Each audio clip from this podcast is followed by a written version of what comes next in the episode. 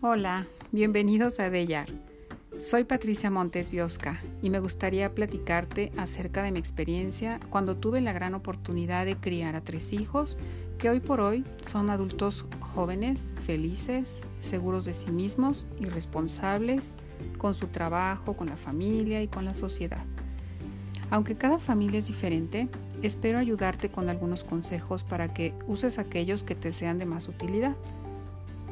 He nombrado los 10 mandamientos para educar a esta temporada que contendrá aproximadamente 10 episodios, en los cuales enumeraré los pasos más importantes que debemos dar como padres y como madres responsables en esta gran y hermosa aventura para educar a tus hijos.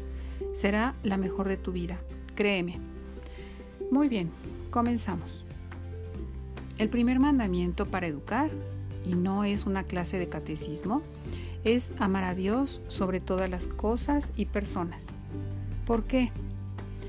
Porque pienso que todos debemos creer en Dios cuando educamos a una familia, porque el sostén, la guía, la fuerza es Dios para los padres. Y la importancia de esta acción es que después lo será para nuestros hijos.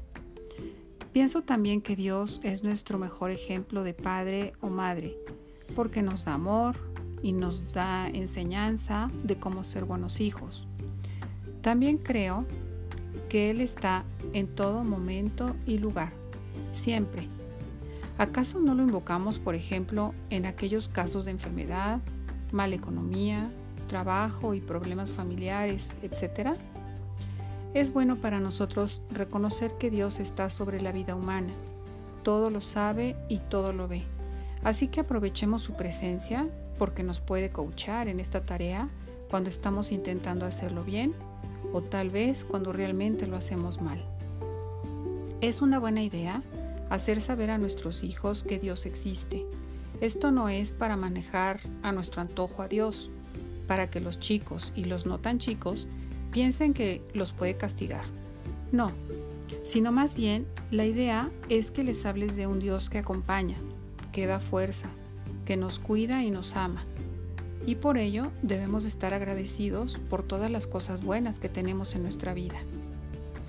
Un secreto final de este primer mandamiento para educar tiene que ver con ser positivos. A esto se le llama inteligencia emocional. Como tarea, practiquemos una visión positiva cada día con nuestra familia. Muchas gracias por tu presencia en este audio. Los espero en el siguiente episodio.